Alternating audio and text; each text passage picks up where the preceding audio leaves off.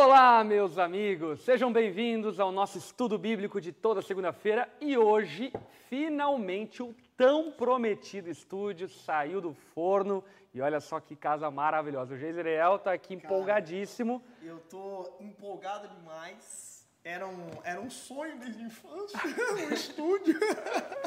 cara, tô muito feliz, tô animado, fiquei muito feliz, cara. Acho que eu vou trazer minhas trouxinhas pra cá e vou ficar.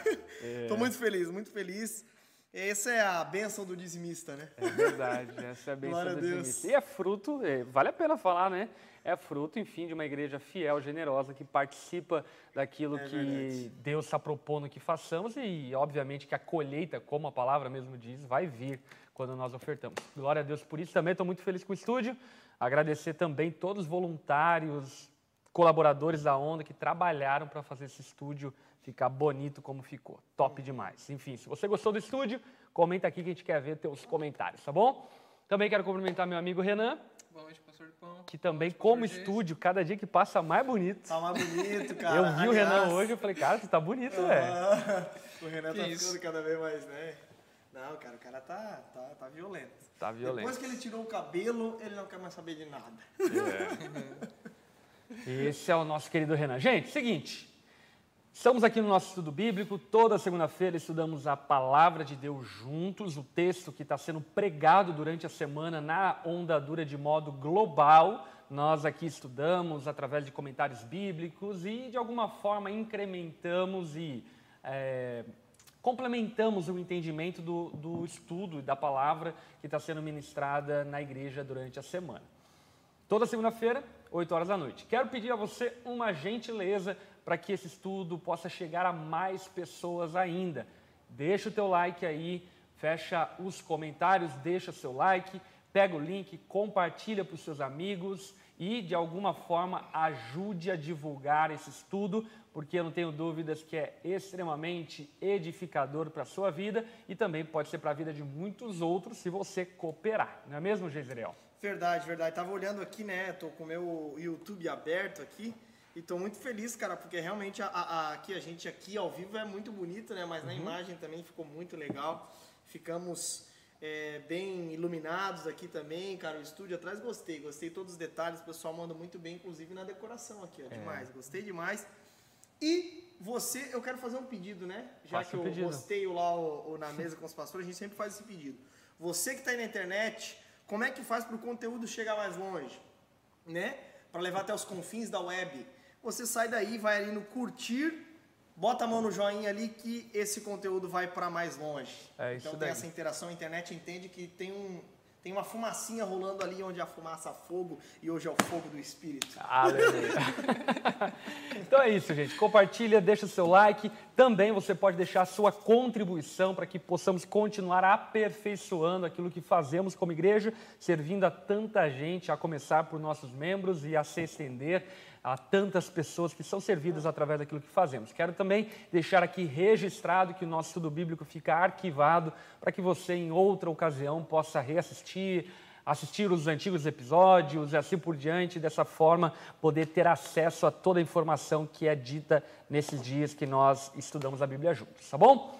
Para darmos início ao nosso estudo bíblico, vamos orar, pedir ao Senhor graça e sabedoria para podermos conversar sobre a sua palavra. Amém? Renan, você pode nos dar a graça de orar por nós nesse momento? Sim, vamos lá. Pai, obrigado por esse tempo de estudo, que o Teu Santo Espírito abra o nosso entendimento, ministre o nosso coração e que possamos ser transformados através da Tua palavra. Ajuda-nos, ó Pai, a compreender as profundidades da Tua palavra e que todo o Teu ensino, ó Pai, que todo o conhecimento da verdade de fato seja revertido em nós em prática, em atos, e, e a gente possa experimentar em nossa vida eh, o poder de Jesus, o poder do Senhor. Em nome de Jesus, nós oramos e dependemos do Senhor, ó Pai, para conhecermos ao Senhor e para nos relacionarmos mais intimamente contigo. Amém. Amém. Amém, Jesus. Amém. Gente, a gente está em Marcos hoje. A gente vai pegar uma porção de texto um pouco mais longa E é uma sessão muito curiosa, aliás, que narra desde o início da manhã de Jesus até o fim da madrugada do outro dia, a primeira, o primeiro sábado de discipulado de Jesus com os seus discípulos. E ali é narrado vários episódios que, inclusive, vão trazer aqui para o estudo bíblico alguma, alguns assuntos que na pregação a gente não vai abordar profundamente, como, por exemplo, a questão da possessão demoníaca e outros casos ali citados ao longo é, dessa trajetória desse texto que hoje nós vamos abordar. Mas antes de nós entrarmos no texto bíblico de hoje, acho que é importante a gente dar uma contextualizada para quem está chegando aqui pela primeira vez em relação ao livro de Marcos e dessa forma trazermos as pessoas para dentro do contexto ao qual nós vamos abordar. Vamos lá? Vamos introduzir um pouco de Marcos? Vamos embora. Curiosidades, vamos dizer aí algumas curiosidades. É, Marcos, Evangelho segundo Marcos, ele é um evangelho que é tido como o primeiro evangelho que foi escrito. Ele é um evangelho escrito datado perto do martírio de Pedro, inclusive é, Marcos, né, João Marcos, ao que tudo indica, ele recebeu de Pedro todas as, as palavras que ele escreve ali. Inclusive, a escrita do Evangelho de Marcos, ela é um anseio da igreja de Roma para saber dos, um resumo, por assim dizer, dos ensinos de Pedro. Uhum. Então, Marcos, ele escreve é, Marcos ele não é um apóstolo, né? E aqui vale lembrar um aspecto muito importante que se usa, né, como uma regra para se considerar um livro bíblico, ele precisa ter sido escrito por um apóstolo ou alguém do círculo ali apostólico perto de um apóstolo, e nesse caso ele era muito próximo de dois apóstolos, né, de Paulo e de Pedro. Inclusive é, fez viagens missionárias e assim por diante. Então esse é Marcos. Marcos ele é um jovem, possivelmente quando os apóstolos é, estavam ali já caminhando com Cristo e assim por diante, ele era ainda novinho, uhum. mas possivelmente ele já, deva, já deve né, estar vendo as ações dos apóstolos, porque até tem uma curiosidade muito interessante que eu falei num estudo bíblico atrás, é que é, a casa em que a igreja se reunia em Jerusalém era uhum. a casa de Maria, mãe de João Marcos. Então é. ele cresce num ambiente cristão, por assim dizer, vendo a devoção de Cristo e dos apóstolos. Exatamente. Então, ele, ele, é, ele é aquele crente de berço uhum. e que cresce e é um grande é, nome da igreja primitiva, inclusive tendo essa confiança de Pedro para resumir os seus ensinos. É nessa condição que é escrito Marcos. Inclusive, Marcos, ele é escrito de uma forma mais resumida. Se você for perceber os, os escritos ali comparativos né, com os outros evangelhos sinóticos, Lucas e é, Mateus, por exemplo, você vai perceber que eles dão um pouco mais de detalhes de alguns momentos, enquanto Marcos ele passa um pouco mais corrido e dá apenas alguns. É, como por exemplo, é, na semana passada nós falamos sobre o chamado dos primeiros discípulos. Marcos ele escreve bem pouquinho sobre isso, falou que Jesus andando à beira do mar da Galileia, chama os discípulos e é isso aí. É, Lucas 5, por exemplo, registra o detalhe de tudo é. isso, que eles estavam lançando as redes a madrugada toda, tal, enfim. Então tem essa característica também de ser um pouco mais direto. E, inclusive, ele é o primeiro evangelho que se tem registro, né? Então, possivelmente os outros evangelhos eles se apoiaram nos escritos de Marcos para serem, para serem redigidos. Muito então, bom. basicamente, esse é o contexto em que Marcos é escrito. É, sobre a mensagem teológica do livro de Marcos. Ele apresenta o filho eh, Jesus, obviamente, como filho de Deus e servo sofredor. O livro basicamente tem essa estrutura é, dupla, como filho de Deus e servo sofredor. É isso aí, bom esboço, enfim, para a gente começar é, na introdução de Marcos. E o texto bíblico inicia lá com Marcos falando no versículo 1 a respeito de quem, aí, a respeito de quem ele falar, falaria, enfim, ao longo é, do seu livro, que é Jesus Cristo, Filho de Deus.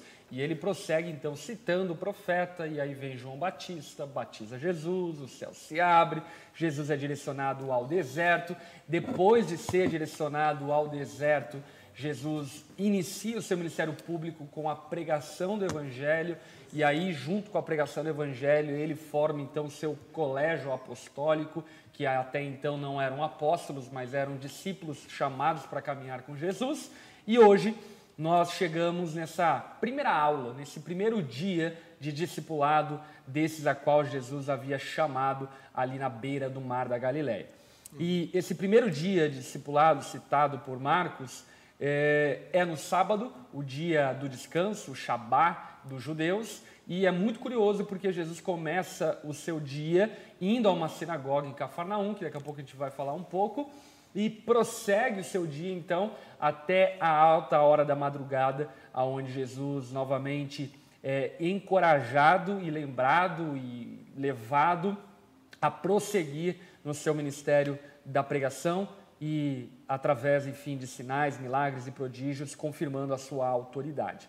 O que é muito peculiar aqui nesse texto, e até inclusive foi a abordagem que eu usei na pregação é, ontem de noite que eu preguei esse texto, é que existe um equívoco muito grande quando nós lemos a palavra de tentar, de tentar nos encontrar nela. Então, por exemplo, a gente vai falar sobre possessão demoníaca, e, e aí algumas pessoas tentam é, de alguma forma pegar esse texto sobre possessão demoníaca e aplicar alguma coisa a ele e, e falar, ah, para expulsar um demônio tem que fazer assim, assim, assado.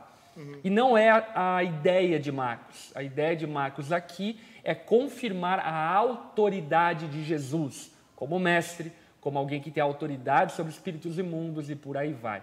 Portanto, todo esse primeiro dia de discipulado de Jesus com é, os seus discípulos é muito mais sobre quem é Jesus do que propriamente sobre o que Jesus espera dos seus discípulos ou o que eles deveriam fazer. Mas é, ele existe, essa porção existe para confirmar a autoridade de Jesus. Uhum. Enfim, boa introdução. Vamos iniciar com o verso então 21. Uhum. Leia para nós, Renan, por favor. Eles entraram em Cafarnaum e, chegando o sábado, Jesus foi à sinagoga e começou a ensinar. Vamos parar um pouco aqui para abordar algumas coisas. Primeiro, Cafarnaum. Onde é Cafarnaum? Cafarnaum ainda é na região ali da Galileia, citada em alguns versículos anteriores. Cafarnaum é, o lugar onde o apóstolo Pedro cresceu, e aliás a, a, sogra de Pedro mora em Cafarnaum. Eu estive em Cafarnaum, lá nas ruínas de Cafarnaum, uhum. e na suposta casa antiga, enfim, da sogra de Pedro, onde toda a cidade foi para ver e ouvir aquilo que Jesus estava ensinando lá em Cafarnaum. E ele então, no dia de sábado, ele vai até a sinagoga. Vamos falar um pouco sobre sinagoga. O que, que é uma sinagoga? A sinagoga, elas, elas foram construídas no, no período do exílio babilônico, né?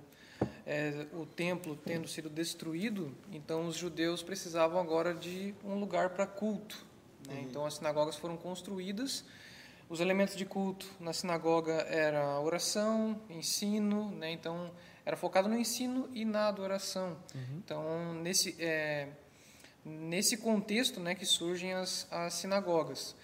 Normalmente se formava uma sinagoga nova com a quantidade de membros referentes a 10 famílias. Então você tinha 10 famílias ali que é, eram judeus, né? Então ali você formava uma, uma sinagoga. Muito bom, exatamente. É, a sinagoga a gente poderia comparar hoje, claro, de uma maneira muito diferente, mas para a gente entender, é como se fosse uma congregação de uma igreja principal. Uhum. Né? A igreja principal é o templo uhum.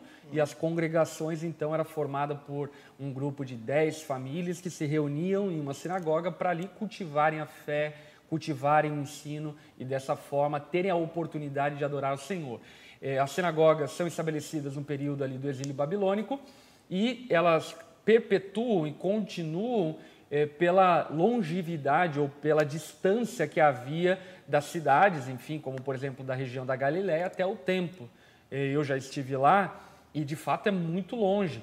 É, de carro é perto, mas lembre-se que não tinha carro, não tinha transporte dessa forma, então os judeus é, não tinham acesso facilitado para ir até o templo corriqueiramente e costumeiramente. E aí então as sinagogas serviam então como essa base de apoio para cultivar a fé em um lugar de adoração e dessa forma receberem instrução e encorajamento. Uhum. Eles estão na sinagoga no sábado. O porquê do sábado? O que, que é o sábado para o judeu? O sábado para o judeu ele tem essa. Eu acho interessante. Só uma coisa que o pastor comentou aqui várias vezes. Eu acho que pode ficar um pouco uma ponta solta. Eu acho tão legal isso que o Adolf Paul coloca, né, no comentário Esperança, esse teólogo alemão, que é a questão do dia do, de Jesus. É, não o dia do Senhor, né? Mas um dia, as 24 horas de Jesus é, de trabalho, por assim dizer. E esse dia de trabalho ele justamente começa no sábado, depois ele vai falar até o começo do domingo, inclusive, mas uma, uma, uma coisa completa. Então Jesus começa lá no verso 21, no sábado de manhã, na sinagoga, por assim dizer. Depois, ou seja, né, lá no, no momento do ensino e assim por diante, de comunhão até. Depois ele sai dali e ele, enfim, né, continuando. Vai para casa de Pedro, uhum. na parte da tarde é, cura a sogra de Pedro. Ao entardecer, aqui no, no, no verso já daí depois, na outra perícope já, né? Mais um dia inteiro que termina só lá no verso 39. Uhum. Daí no entardecer, depois que o sol se põe, né? No verso 32, é, ele, ele cura enfermos e expulsa demônios de novo. É, mais uma vez comprovando assim, a sua autoridade durante o seu dia, né? Inclusive no sábado, já vamos uhum. falar sobre isso. E no verso 38, ou melhor, no 35, amanhecendo, Jesus se levanta e vai para o deserto orar. Então, uma vida inteira de devoção, né? de ensino, de expulsão de demônios, de é, comprovar sua autoridade sobre de os enfermos. De relacionamento também. De né? relacionamento com os seus discípulos e de evangelismo, porque amanhece o dia ele fala: Bom, vamos que nós temos que ir para outra Bora. região da, da Galileia. Cara, eu então, acho isso muito legal porque é, traz até um princípio interpretativo importante, né? Que é a questão de você considerar o contexto anterior da passagem que está sendo uhum. analisada boa, e o contexto boa. posterior, né? Uhum. Então, o que Marcos registrou antes da passagem que eu estou estudando? Uhum. O que Marcos registrou depois da passagem que eu estou estudando? Uhum. E isso ajuda a gente a perceber algumas coisas no texto que a gente não perceberia de outra é. forma, né? Uhum. Então, essa questão do dia é muito legal porque a, a gente vai vendo no, no próprio texto, né? Que Primeiro, Marcos ali registra que foi no sábado que ele começou a ensinar na sinagoga. Uhum. Depois, é, ele narra que ele saindo da sinagoga, depois, quando anoiteceu, e de madrugada. Então a gente vê um certo padrão aí de, de citações, né? Marcos desenvolvendo aí o dia de Jesus, né? Uhum. É... E vale lembrar que essas divisões aqui, elas não são originais, né? Essas, uhum. essas divisões aqui da, da, Até é importante o nosso espectador aí saber disso, que essas partes em negrito aqui, né? Elas não são inspiradas, por assim esses dizer. Elas, títulos, né? É, esses subtítulos em negrito, eles não são dos originais. Então, digamos que você lendo Marcos no original, lá no grego, ele não vai ter essas divisões então vai mostrar de fato o dia inteiro de Jesus é. mesmo, essa, essa empreitada de Cristo, né? Até dando uma outra dica, assim, né? Às vezes as pessoas se prendem muito a capítulos e versículos, uhum. mas capítulos e versículos é, mais atrapalham na hora de interpretar o texto do que ajudam, uhum. porque o texto ele não está quebrado é, originalmente em capítulos e versículos. Os capítulos e versículos foram acrescentados posteriormente para ajudar é, as pessoas a se localizarem no texto, né? Uhum, uhum. Então isso é legal também porque às vezes a gente tem um texto que inicia no final de um capítulo, só que ele termina no começo do outro capítulo. Uhum, e, gente, e, às vezes a gente perde o, o sentido completo da, daquela perícope, né? Uhum. Por por se, se, se, prender demais, né, a capítulos, Então, versículos. até um exemplo que o pastor Lipão fez na primeira semana, a perícope, por exemplo, da tradução da nova versão transformadora, essa NVT, ela termina no verso 8. Uhum. Né? Eu os batizo com água, mas ele é, os batizará com o Espírito Santo. Mas o pastor Lipão tinha a ideia de mostrar a legitimidade vinda de Deus Pai também, dos profetas de João Batista e do, do próprio pai falando do céu, né? A confirmação como filho de Deus para já matar essas duas charadas. E fez muito sentido, uhum. porque é, né, a gente olha no primeiro momento, poxa, mas está dividido aqui, mas até o 11 é o que faz mais sentido é. na interpretação. E depois caminhando de dois em dois versículos, né? Achei, é, achei, achei muito interessante. É, acho interessante explicar essa coisa da perícope, né? Porque às vezes as pessoas é, acham que dá para quebrar o texto em qualquer lugar. Uhum. Né? É claro que Cada um analisando o texto vai ter a sua interpretação, né? As perícopes também não são inspiradas, uhum. essa divisão de perícopes, uhum. né? É, é, a interpretação. Mas a perícope, ela é um trecho bíblico que possui um sentido completo próprio, uhum. uhum né? Uhum. e isso precisa ficar em mente. Uhum. É, explicando de uma forma mais didática, é como se fosse uma tangerina. Uma tangerina é formada por vários gomos. A própria tangerina mostra onde você quebra os gomos. Né? Tanto é que se você corta o gomo no meio, ele se desfaz, você não é. consegue nem comer depois. Uhum. É, E, e, e comparando né, com o texto bíblico, o próprio texto vai dar evidências internas, muitas vezes, uhum. e evidências externas de onde ele pode ser quebrado uhum. e de onde a gente pode. É... Aonde o sentido dele se encerra, né? Exatamente. Por exemplo, nesse caso aqui, né? Nesse caso, o do 21 ao 28, cara, traz uma lição importantíssima a respeito de Jesus, que é a uhum. questão da autoridade de Jesus, é. né? Enfim. Mas voltando ao, ao sábado. Vamos né? lá pro sábado. Jesus e seus seguidores foram à cidade de Cafarnaum. Pastor Lipão e o Renan comentaram sobre Cafarnaum. Também comentaram sobre a sinagoga e começou a ensinar. Quando que ele começa a ensinar? No sábado. O sábado ele tinha essa questão para os judeus, né? Essa questão de, de dia. Vamos, vamos contextualizar. O dia do Senhor, o dia do sagrado, o dia onde não se faz nada, é o, é o Shabá, né? É, é o momento onde não se faz nada, onde é se para tudo. Né? Inclusive, você tem uma história muito interessante lá é. de, de Jerusalém, né? Uhum. Quando você estava Tel Aviv, era Jerusalém? Não, Jerusalém, Jerusalém. Jerusalém lá. E lá tinha, uhum. é, aconteceu o Shabá e eles param é. tudo mesmo, né? É, teve um, um, dia em Jerusalém que eu cheguei no Shabá lá, cheguei no, no quando o sol se põe na sexta-feira à noite, que inicia o Shabá. Uhum. Que é, e... é, baseado no mandamento lá, né? Sim, uhum. baseado no mandamento. É, o dia do judeu começa né, quando o sol se põe no dia anterior e vai terminar então quando é, o sol se põe no outro dia. E aí, então, é, o Shabá inicia na sexta-feira e eu cheguei em Jerusalém para jantar numa casa de um rabino lá de Jerusalém. E gente foi jantar no terraço do prédio onde ele morava, enfim.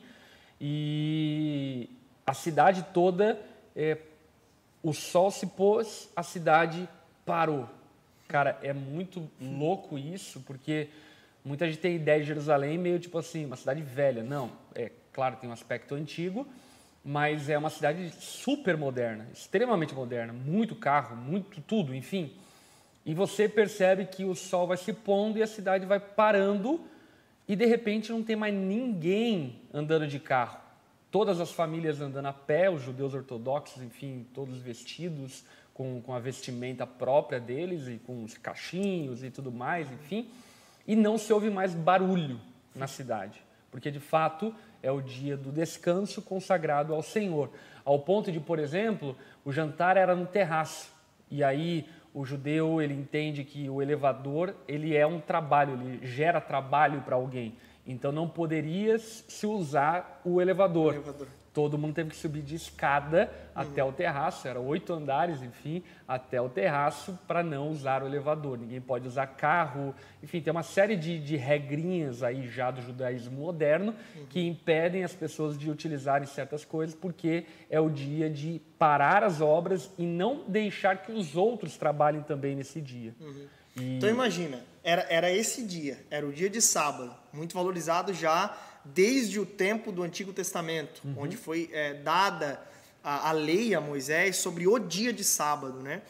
É, e nesse dia, o judeu, como ele é muito, é, naquele contexto ainda uhum. mais, legalista, é, onde a lei ela tinha muito valor, soou muito contracultural a atitude de Jesus é, em certo aspecto, é, não somente um pelo ensino no, no templo, uhum. na sinagoga, é, Mas, Esse é um é... ponto curioso, porque assim, o que foi contracultural foi o que Jesus fez depois da sinagoga. Depois, exatamente. Porque ir à sinagoga no sábado era o costume do judeu uhum. e ouvir o ensino e assim por diante era o costume. E inclusive fala-nos muito a respeito de quem era Jesus. Uhum. Sabe, Jesus é, não era esse revolucionário que veio chutar o judaísmo Perfeito. e causar transtorno, confusão e rebelião. Uhum. Mas pelo contrário, Jesus ele respeita até certo ponto a cultura quando não infringe, enfim, na palavra de Deus e dentro desse contexto ele se introduz, uhum. né? se introduz inclusive no ambiente onde existem pessoas que supostamente estão buscando a Deus e querem ouvir a palavra de Deus, assim por diante, uhum. que é a sinagoga onde Jesus entra. E aí no verso 22 a palavra continua dizendo: O povo ficou admirado com seu ensino, pois ele falava como quem tem autoridade, com verdadeira autoridade, diferentemente dos mestres da lei. Portanto, aqui é um primeiro ponto alto dessa perícope, desse trecho que a gente está abordando, que é qual? Jesus fala como quem tem autoridade. Uhum. O que, Jesus falava, como ele falava, ao ponto de as pessoas enxergarem a autoridade naquilo que ele falava e, e de certa forma, estranhar comparando em relação aos outros mestres? Bom, comparando o, o, o, Jesus como mestre, né, como aquele que ensina com os escribas, os escribas eram os copistas oficiais da lei, uhum. né? Uhum. Eles eram especialistas também em questões jurídicas. É, a maior parte do tempo deles se dedicavam a discutir é, questões de interpretações, né, que envolviam os partidos ah, aos quais eles estavam é, inseridos. E é interessante que a autoridade dos escribas estava fundamentada sobre os autores que eles é, citavam, uhum. né, para sustentar os seus argumentos eles se apoiavam em autoridades maiores, né, em, uhum. em, em textos mais antigos, de pessoas tradição, mais, né? mais competentes uhum. na tradição. É... Para poder ter uma espécie de validação no argumento. Senão, se ele não cita alguém, quem é, quem é o escriba, né, para falar alguma Exatamente. coisa? Então, ele precisava então, citar uma autoridade. Né? Eles eram até vistos como. Né, você pega hoje o cara que sai citando é, vários autores, muitas vezes ele é tido como inteligente, como especialista, é. como alguém que manja do assunto. Né? E Jesus e Marcos está né, tá comparando Jesus é, com os escribas.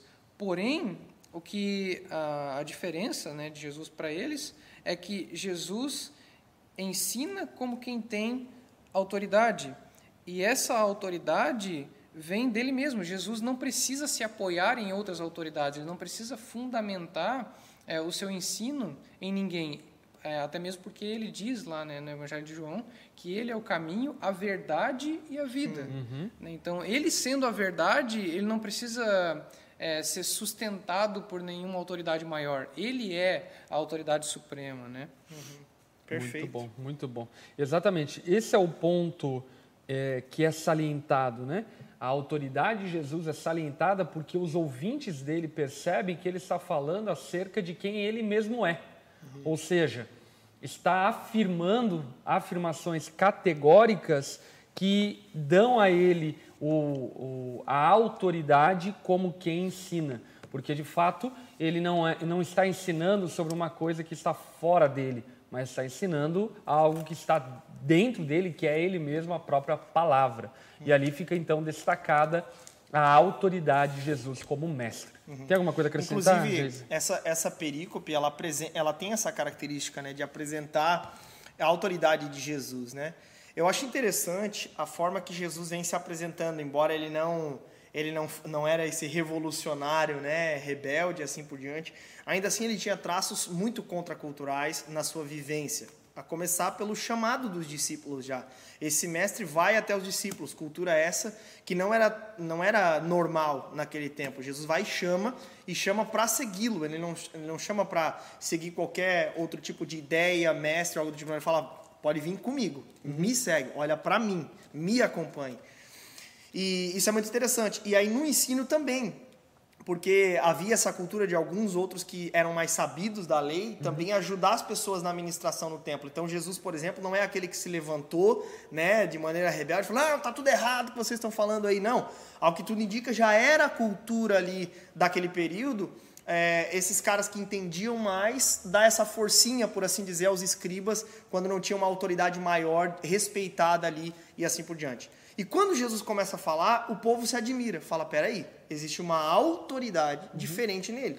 Existe é. algo diferente que os outros mestres todo esse tempo não têm, uhum. saca? E eu acho que um, um paralelo interessante para a gente compreender isso é o paralelo de Lucas capítulo 4, que narra esse momento onde Jesus está na região da Galiléia, ensinando em várias sinagogas, e aí ele então vai até Nazaré, que é a cidade onde ele passou a sua infância, e lá ele vai até uma sinagoga e narra o que ele ensinou naquela sinagoga, que não é na, na, sinagoga de Cafarnaum, mas de certa forma a gente consegue perceber a conexão e entender por que, que as pessoas entenderam que ele tinha autoridade diferente dos mestres. Olha só o que fala em Lucas capítulo 4, versículo 16.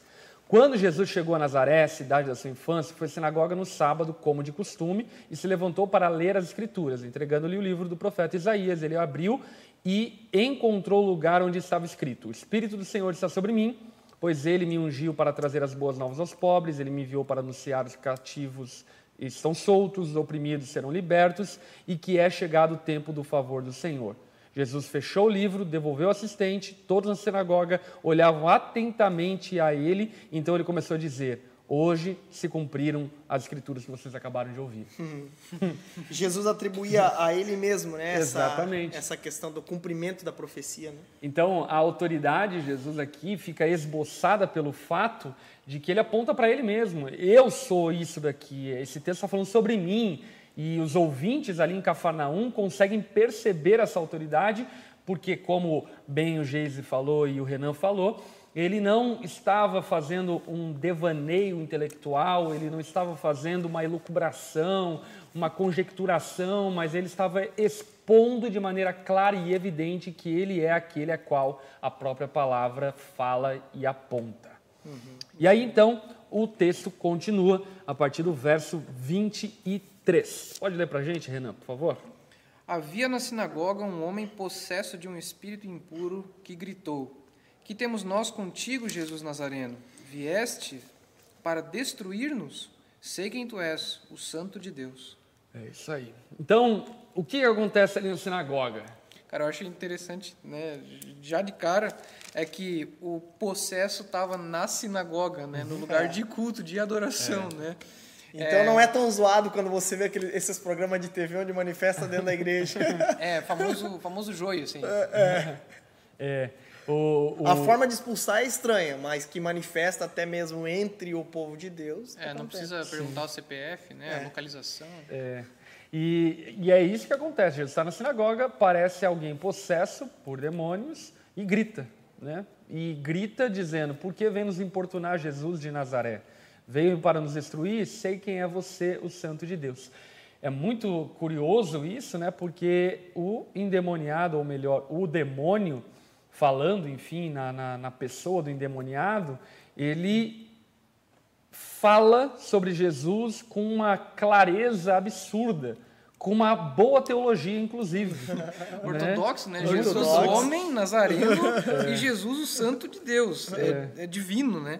Fala sobre a divindade, sobre a humanidade de Jesus, fala sobre o juízo de Deus, veio para nos destruir né, apontando, enfim, por Apocalipse, para o lago de fogo, onde vão ser lançados os demônios. Até essa coisa do vieste para destruir-nos, é, o sentido aqui dessa expressão né, que os demônios utilizam, ele, ele, ele parece demonstrar, tipo, que relação há entre nós, uhum. né? E, e isso, geralmente, essa expressão, ela era utilizada de, um, de uma pessoa que era inferior se dirigindo a, um outro que era um superior. Então uhum. aqui os demônios estão reconhecendo Jesus também como superior a eles, né? uhum. né? como uma autoridade acima deles. Né? É. E algo interessante também do texto aqui é que as pessoas não sabiam quem Jesus era. Então elas ainda estavam nessa, tipo assim, quem que é esse aí que fala com essa autoridade toda? E aí os próprios demônios, o próprio demônio que estava no cara ali, já fala, né? Olha, eu sei quem esse é. Então, enquanto o povo ainda nem sabia da verdadeira identidade de Jesus, o mundo espiritual já sabia é. que o Filho de Deus, o ungido de Deus, né? O Messias prometido, o Filho de Deus, já estava ali encarnado e estava na sinagoga, né? É isso aí. Gente, até inclusive deixa eu aqui falar algo para vocês, uma novidade. É, no nosso estudo bíblico, sempre a gente vai reservar no final um tempo para responder perguntas, tá bom? Porque aqui, enquanto a gente está falando, é difícil ficar olhando, acompanhando perguntas e assim por diante. Então, se surgirem perguntas, obviamente referentes àquilo que estamos falando, você pode, no final, a gente vai reservar ali alguns minutinhos para responder essas perguntas específicas. Então anota sua pergunta, espera no final para soltar ela, lembrando que você pode soltar também com o super chat e dessa forma destacar sua pergunta e nós vamos respondê-la no final, tá bom? Voltando para o assunto, acho que existem algumas perguntas importantes. Primeira delas é: demônios. O que são demônios? São cachorrinhos de Deus. Como diria Martinho Lutero. Martinho Lutero diz que os demônios são cachorros de Deus. É muito importante a gente fugir de algo chamado dualismo. Uhum. O dualismo é essa ideia de bem e mal, uma guerra contra o outro e tudo mais. E de fato, o apóstolo Paulo em Gálatas, ele vai falar que há uma guerra entre carne e espírito, há uma guerra entre natureza espiritual e natureza carnal. Mas nós não podemos esquecer que A serpente narrada no Éden é uma criatura de Deus. Deus, quando não havia nada, ele disse haja luz e houve luz. Então, até tem a ideia do pará, né, que é o termo hebraico para do nada, criou do nada todas as coisas. Posteriormente, a esnihilo, né, Deus do nada criou todas as coisas. Satanás também é uma criatura. Ele não está em pé de igualdade com o Senhor. É, ele não está em pé de igualdade com Pai, Filho e Espírito. E nem então, é o rei do inferno. né? é, ele é uma criatura e só que é uma criatura interessante, porque a gente também não pode menosprezar o poder de Satanás. A palavra não menospreza que Satanás tem poder para desviar crente, para é, possuir não cristãos, para atormentar e assim por diante. Então, eu vi num, num livro, esqueci o nome agora, que ele é de fato uma criatura, Uhum. mas que ele também não está em pé de igualdade, por assim dizer, com os seres humanos comuns. Uhum. Ele é uma criatura espiritual e que, embora não possa possuir os crentes, ele pode oprimir, levar pessoas à tentação. Ele é o tentador, Uhum. né, também. É interessante pensar também na, na, em como o Satanás é, copia aquilo que Deus faz, né? Perfeito. Porque enquanto Jesus é, se torna carne, é, Satanás também é, usa o anticristo, né? Um homem a qual ele vai É sobre o qual ele terá controle, né? E, e também outras relações, né? A gente sabe que a, a besta, por exemplo, vai ser ferida mortalmente e, e ela ressuscita, né? Representando assim uma é, essa relação, né, com aquele que ressuscitou, né? Com Jesus, no caso. E é, e no caso da, da possessão aqui, parece que há uma relação no sentido de que os filhos de Deus são aqueles que são habitados pelo Espírito Santo, né? E Satanás, é, imitando mais uma vez o, o que Deus faz, é, possui, né? Controla, governa a consciência das pessoas, Muito né? bom. Então, resumidamente, né? quem é Satanás, os seus demônios, o que são demônios? Demônios são anjos caídos que se rebelaram eh, na eternidade passada e lá na eternidade passada foram precipitados então da morada celestial e vivem atormentando, aguardando o dia do seu juízo, o dia aonde Deus eh, estabeleceu como dia fim da ação dos demônios e também como dia fim para o nosso arrependimento, e aí é um outro assunto.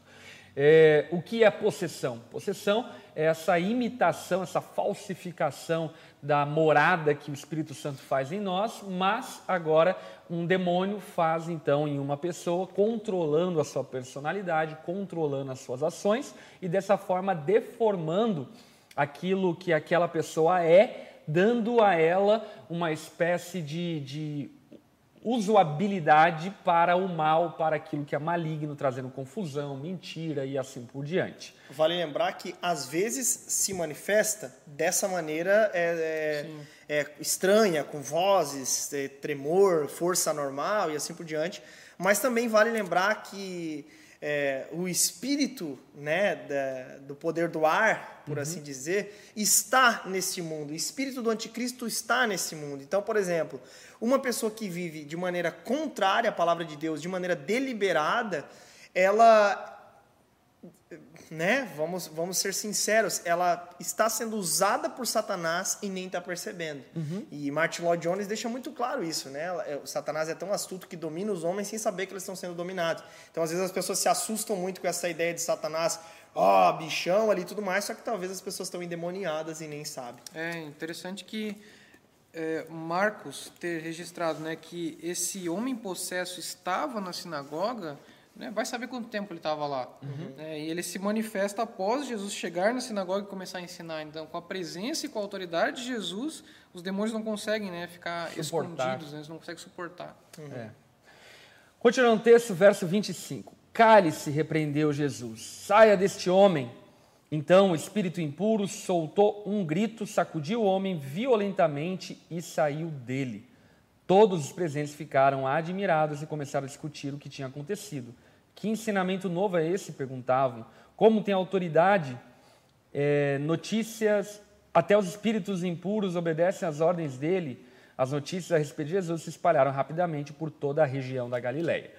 Portanto, Jesus aqui também é, exerce então a sua autoridade, dizendo ao endemoniado, ao demônio, cale-se. E prontamente então aquele homem é liberto. é curioso nós sabermos que dentro do partido farisaico, inclusive, havia os exorcistas que lidavam com os demônios, mas o que acontecia era mais ou menos o que acontece no exercício de Emily Rose, sabe? Uma coisa meio tipo assim. Um ritual. Um ritual e a coisa não vai e não sai, e é anos de opressão e possessão e assim por diante. E Jesus vem numa autoridade poderosa e simplesmente diz: cale-se, e aquele homem prontamente se cala. Jesus não pede o RG, não pede o CEP, não pergunta quem está ali, não fala nada. Enfim, não, não, existe nenhum tipo de ritual, não existe nenhum tipo de, de prática de jejum, de preparo nesse aspecto é, exorcista da coisa, mas apenas com a palavra de Jesus declarada ali, então, aquele homem é liberto e o demônio prontamente sai com a ordem de Jesus. E isso é, impressionou as pessoas que estavam ali na sinagoga, porque perceberam exatamente o fato de que Jesus tem autoridade sobre demônios. Portanto, a questão aqui do texto não é um, um, um, ensino sobre como nós exorcizamos. A questão aqui no texto é o destaque de como Jesus tem autoridade sobre espíritos imundos. Dessa forma, desfazendo toda a ideia dualista grega que trazia uma ideia de briga entre o mal e o bem. Aqui Jesus ele se coloca em uma posição de superioridade ao ponto que ele não pode ser nem mesmo é, arguido, questionado. Jesus não pode nem mesmo ser é, manipulado ou de alguma forma amedrontado pela ação do demônio, mas uma autoridade impressionante prontamente, instantaneamente, no mesmo momento que Jesus declara que ele deveria calar-se, ele se calou, uma, destacando a autoridade. Tem uma série que ilustra muito bem isso que o pastor falou, que na verdade você baixa o aplicativo, né, que ah, é o The, The Chosen, Chosen, e ele mostra exatamente essa cena, né, da, da de um de Nicodemos, né, um líder religioso praticando um exorcismo, né, e, e, e, na série mostra muito bem todo esse ritual para expulsar o demônio. No fim, Nicodemos não consegue. Depois uhum. Maria Madalena tem um encontro com Jesus, né? Uhum. E é uma cena muito bonita, né? E, e é, é, legal visualizar assim para conseguir entender mais claramente o, o que acontece até aqui, né? Uhum. É muito bom. É... Até tem uma coisa interessante sobre essa parte da expulsão de demônios aqui no comentário histórico-cultural que eu acho até legal falar, porque assim, quando Jesus expulsou, o povo ficou de novo admirado. Mas com certeza tinha mais possessos ali em outros momentos, né? Uhum. Mas por que, que o povo fica admirado? Eu acho porque, porque Jesus justamente fala e o demônio sai, uhum. né? Destacando essa autoridade. Uma coisa interessante aqui, ó, a autoridade sobre os demônios, que é Marcos 1, esse, essa perícope, né? Para os ouvintes judeus, não, deixa eu ir direto aqui para o versículo. Aqui, ó. Os demônios, também chamados às vezes de espíritos imundos, é, estavam associados com frequência à magia. Os magos buscavam dominar outras forças espirituais, invocando os nomes delas. Se o demônio aqui está tentando dominar Jesus dessa maneira, a expressão sei que tu és era usada nos textos mágicos para dominar os poderes espirituais, como sugeriram alguns estudiosos, o plano não funciona, porque Jesus é que domina o Satanás. Os antigos muitas vezes acreditavam que os demônios tinham acesso ao conhecimento sobrenatural. Não surpreende que esses demônios percebem qual é a verdadeira identidade de Jesus, que ainda é desconhecida das pessoas na sinagoga: santo. Era normalmente um título de Deus, mas santo de Deus aqui provavelmente significa representante de Deus. Na literatura judaica, os demônios reconheciam sua incapacidade de ferir os que viviam em comunhão com Deus. Então, quando eles, eh, eles percebem a autoridade de Deus, no próprio filho, eles tremem de medo. Eles uhum. tremem na base e pensam, poxa, aqui não, não dá para fazer aqui nada. Rola. Aqui não rola. aqui não, não vai ter como. Então, dessa forma, né, essa... É, é... Aqui, ó, achei, ó. Embora os exorcistas também usassem de vez em quando expressões como sai de fulano, eles as empregavam como parte de encantamento mágicos complexos, ou seja, uma cerimônia completamente daquilo que Jesus diz, né? Uhum. Sai dele. É, né? Então, possivelmente tinha esse show que muitas vezes, inclusive, nós vemos hoje em igrejas neopentecostais. Uhum. Entrevista com o demônio, né? Ficam horas e horas falando com o demônio e assim por diante. Até essa, Jesus dando essa resposta, né? Cala-te, sai dele. É, Jesus termina essa batalha espiritual antes dela começar, né? Porque me parece até que ela nem existe, né? É, é tipo, acabou. Foi-te, né? É. Porque parece que o, demônio está tentando ter domínio sobre Jesus, revelando a identidade dele, né? Uhum. E um tema constante no Evangelho de Marcos também é a questão do segredo messiânico, né? Uhum. Que fica essa, essa coisa meio misteriosa, assim, né? Quem, uhum. quem é esse Jesus, né? E, e, não falem dele, não, não comente sobre é. ele justamente porque popularidade nesse nesse tempo aqui não era algo bom para Jesus, né? Porque as pessoas, as pessoas esperavam uhum. ele como é, eles tinham uma ideia errada do Messias, né? Como um líder de Estado, né? é. né? Queria.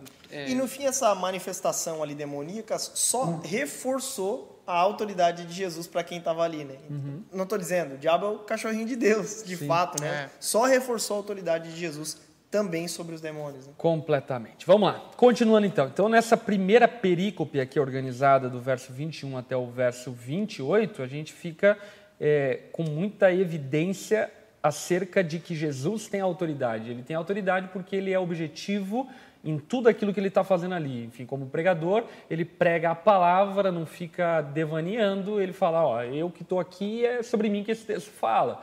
E quando vai então lidar com o demônio, também de maneira é, de maneira poderosa, afirma para aquele demônio que ele saia e ele obedece prontamente. E agora então, o dia continua a partir do verso 29. Olha lá, vamos acompanhar a leitura.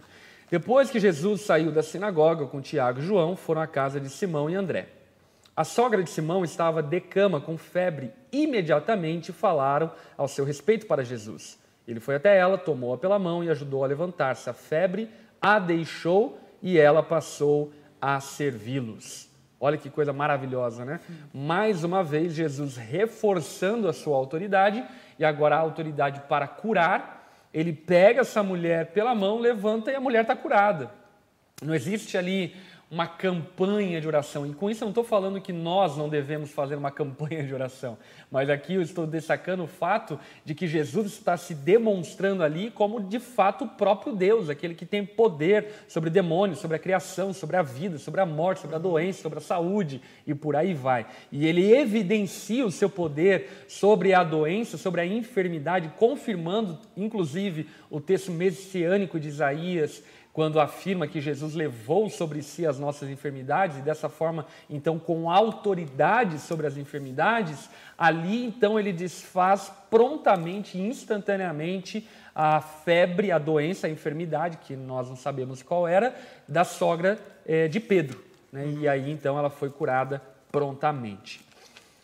Continuando no verso 32, ao entardecer, depois que o sol se pôs, trouxeram a Jesus muitos enfermos e possuídos por demônios.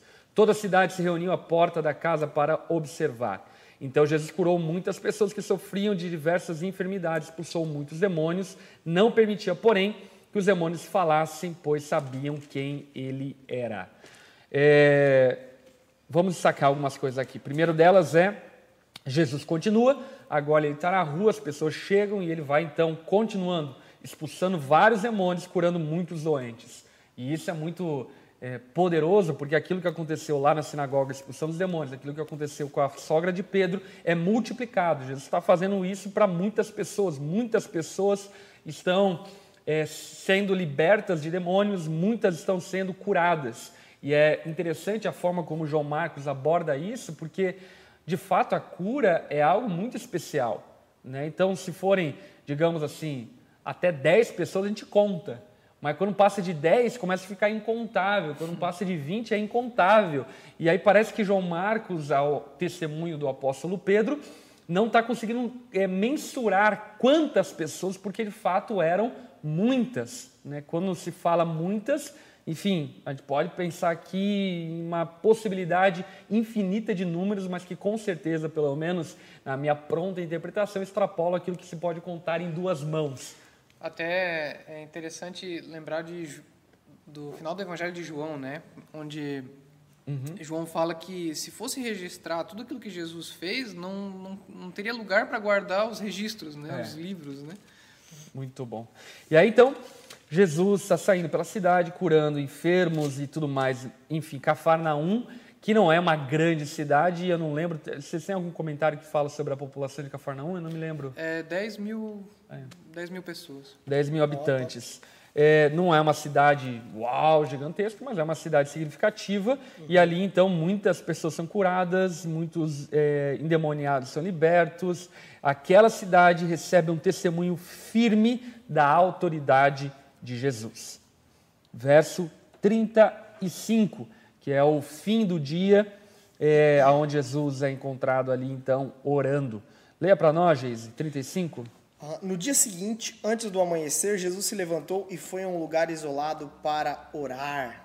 Mais tarde, Simão e os outros saíram para procurá-lo.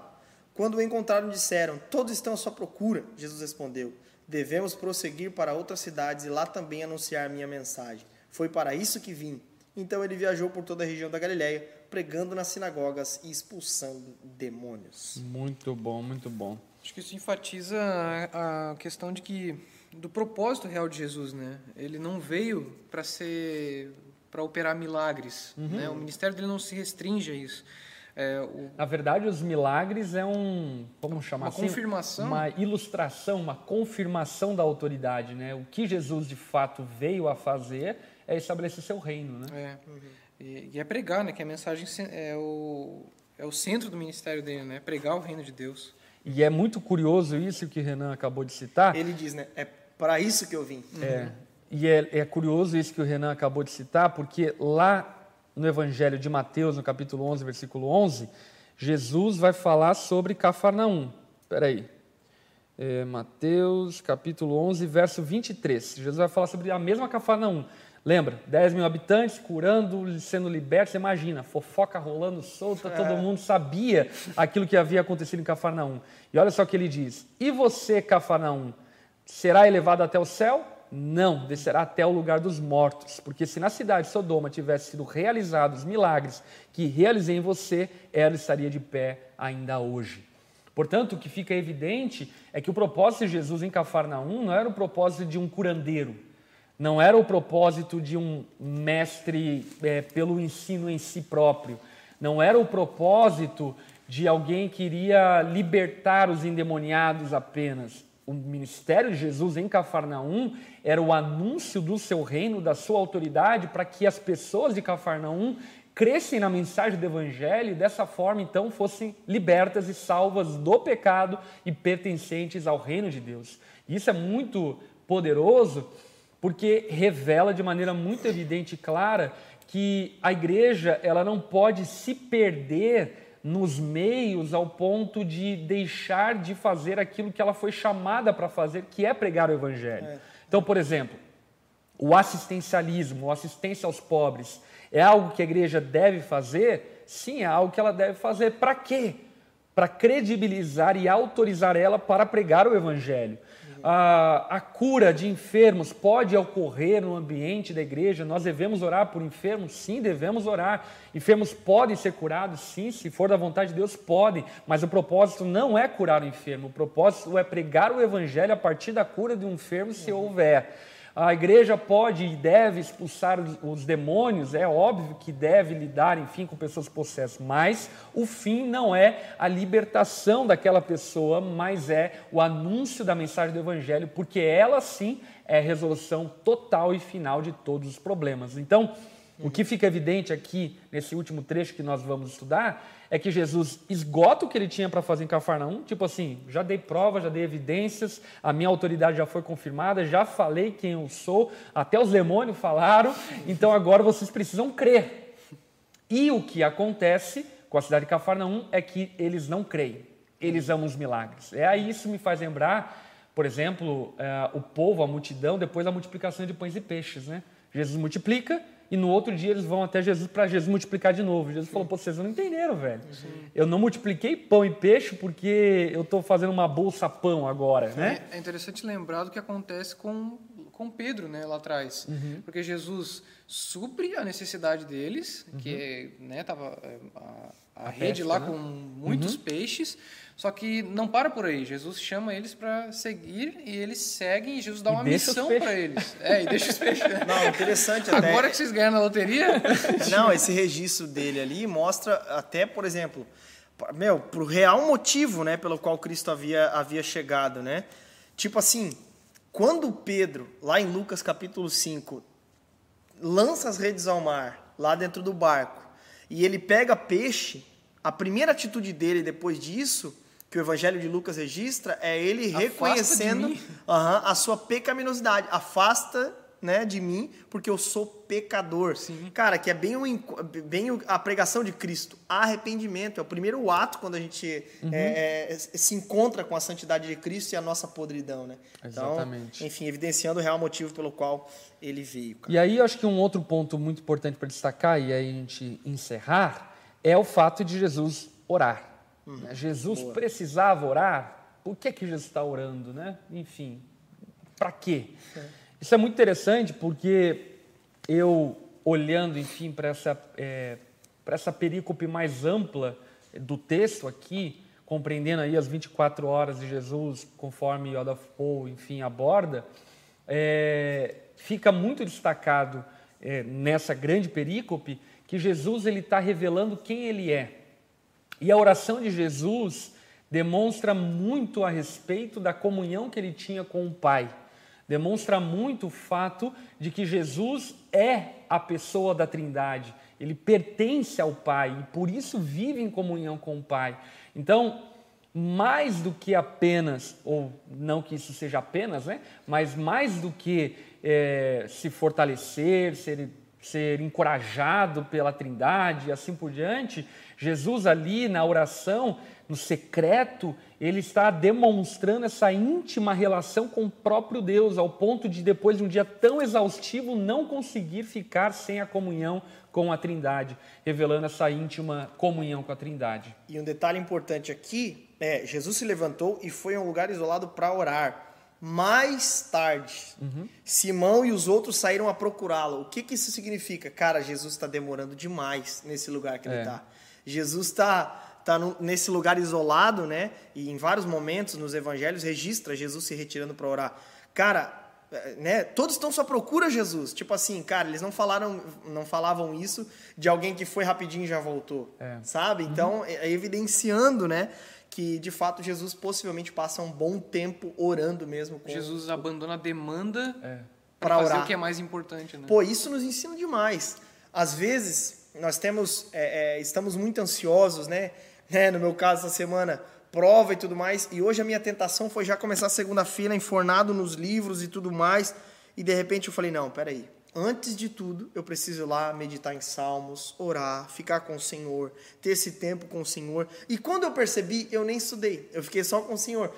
Perdi meu tempo? Não, eu ganhei esse tempo, entende? Com o Senhor. Porque muito mais, né? Não, eu paro aqui, enfim. Tem- Porque tem tem, um- muita gente que tem dificuldade de estudar, capaz de dar migué também É, nisso. tem tem, um, tem um, um livro antigo é, do Bill Hybels, aliás, que é Ocupado Demais para Deixar de Orar, Meu. o título do livro. É mara- o título é maravilhoso, enfim, só ler o O título, título tá bom. já diz tudo. Porque é isso, enfim, Jesus evidencia, mesmo sendo totalmente Deus ainda, sendo totalmente homem, a necessidade que ele tinha da comunhão com o Pai, com o Espírito Santo. E nós precisamos aprender a nossa necessidade de termos comunhão com Deus e, inclusive, perceber que a oração não é uma atividade da vida cristã, mas ela é a existencialização da vida cristã.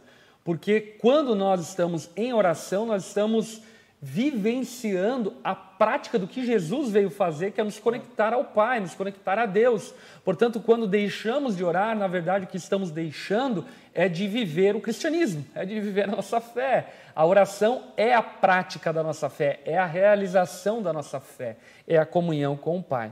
Inclusive, agora, para encerrarmos aqui e irmos para as perguntas, olha só que coisa legal.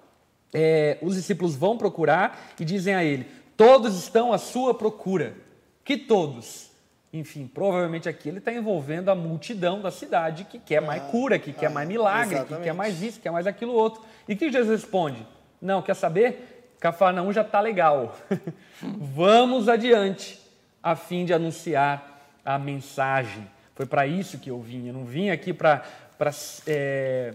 para afagar o ego, para afagar as necessidades, para ficar aqui, estabelecer uma cidade modelo para Israel. Enfim, eu vim aqui para pregar minha mensagem. Cafarnaum já recebeu as evidências de quem eu sou, agora fica com eles essa questão da fé, fica com eles a questão da, daquilo que eles vão crer a partir daquilo que eu fiz e testifiquei, e a gente vai para outras cidades pregar o Evangelho. Isso é maravilhoso, porque é, eu acredito que aponta e muito para essa necessidade de a igreja, ao testemunho de Jesus, ter uma mentalidade missional. Porque muitas vezes as igrejas acabam se tornando clubes, aonde um fica afagando o ego do outro, seja teológico, ou seja de cura, de libertação, seja pentecostal ou reformado, ficam ali afagando o ego um do outro e vamos aprender mais e fazer mais e fazer mais, mas espera aí, não foi para isso que Jesus estabeleceu a igreja dele. Ele estabeleceu a igreja dele para ir por todo mundo, pregar o evangelho a toda criatura, para ir e fazer discípulos de todas as nações. Portanto, a missionalidade de Jesus aqui está muito evidenciada. Ele não veio para ficar em um lugar parado, é, afagando as necessidades daqueles que estavam ali, mas testificar de quem ele era e a partir disso então dar a eles a oportunidade do arrependimento, mas agora fica com eles então essa opção porque Jesus precisa continuar a sua missão. Para mim isso pelo menos fica como uma grande lição é, da vida e da obra de Jesus. Perfeito. É, é, sempre havia essa multidão mas Jesus está interessado em discípulos. Tipo assim, de, é, multidão, cara, já tá cheia aí querendo ver milagre, acontecimento e tudo mais, mas eu vim para chamar discípulos. Não é à toa que lá em Lucas, por exemplo, ele fala a respeito do custo do discipulado. Ele prega a multidão e olhando para a multidão ele fala, olha, quem né, não conseguir é, é, é, negar tudo não pode ser meu discípulo, não adianta. Então, evidenciando assim a seriedade que é o discipulado. Então, ele chama os discípulos e fala: vem comigo. E enquanto ele fala: vem comigo, deixa eu mostrar como é que é o dia de um discípulo, né? É. Enfim, muito, muito bom. bom, gente. Estamos indo para a reta final. Agora, se você tem perguntas, pode soltar aí no chat para nós, para que nós possamos responder. Quero agradecer aqui a contribuição do Samuel, da Natália, da Rosana, do Gustavo, que deram aí a sua contribuição financeira para esse projeto. Glória a Deus pela sua contribuição, que tantos outros possam fazer isso, que a igreja, principalmente de Joinville e a onda global que é servida através desse serviço, possa cooperar também para que nós continuemos avançando na pregação do Evangelho, porque foi para isso que nós viemos. Amém? É, quero aqui é, responder uma pergunta do Gustavo, que fez ali um superchat, dizendo: Sou de Joinville e tenho uma dúvida. Como funcionam os grupos pequenos na Onda Dura aqui em Joinville e como faço para fazer parte de um grupo junto com minha esposa? Ainda não somos membros da igreja, apenas visitamos, mas queremos participar. Muito bom, Gustavo. Seguinte, é, você pode, se não conseguir é, no primeiro passo, em alguns dos cultos, procurar os nossos voluntários e eles vão te encaminhar então para a pessoa que é responsável pelas conexões e informações e dessa forma é, te ajudar a se conectar a um grupo, um grupo pequeno. Mas também tem o nosso aplicativo que você pode baixar. Lá no aplicativo tem contato e tem uma listagem de alguns grupos pequenos da nossa igreja para que você então possa também se conectar, tá bom? É, vamos para a pergunta do Leonardo. Perguntas curiosas e interessantes. Olha aqui. Demônios podem ter influência em desastres naturais? Sim ou não? Vamos lá. É, demônios podem ter Será que era um sobre... endemoniado no 11 de setembro? Ah, eu acho assim, se Deus, na sua é, é, soberania, autorizar, sim. Por exemplo, nós olhamos para a história de Jó, uhum. nós vemos que Jó é, sofre um, um, um vendaval que destrói todas as coisas dele. E antes, é, Deus, é, ele pede para Deus para tocar na vida de Jó. Então, foi Deus que autorizou, uhum. mas foi Satanás que cometeu aquele, a, a, aquele tipo de atentado. Ao que tudo indica, uhum. né? Porque ele vai lá, pede autorização para Deus, de repente vem o vendaval e destrói tudo, é. né? Então, é, o, o que não é que ele tem domínio sobre a natureza, mas se Deus quiser que ele faça, ele é o cachorrinho de Deus. É, exatamente. O que fica evidente no texto é é exatamente isso. Respondendo, enfim, a pergunta objetivamente, é, obviamente, como a gente falou aqui, Deus e Satanás não estão guerreando para ver quem vence. Enfim, Satanás é servo de Deus. Portanto, é, obviamente que se Deus permitir, Satanás e seus demônios, enfim, podem sim causar é, desastres naturais. Uhum. É... Tá lá em Jó, capítulo 1, tá? A primeira aprovação de Jó.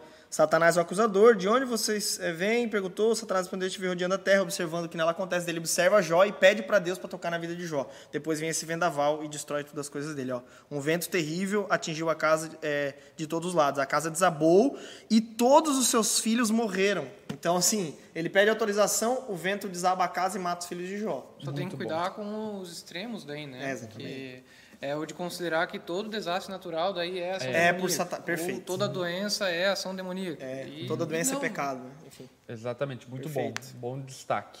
E até, inclusive, mencionando esse fato também, que é, os demônios, enfim, podem causar enfermidades, Sim. ao ponto de que algumas pessoas, quando libertas, são curadas instantaneamente da sua enfermidade. Mas não toda doença é fruto de demônio ou algo do tipo. É e, e lembrar que nada foge da providência do Deus que governa todas é. as coisas. Né?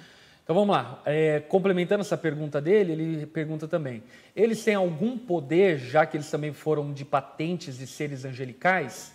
Sim, o Geis até inclusive citou isso mais anteriormente.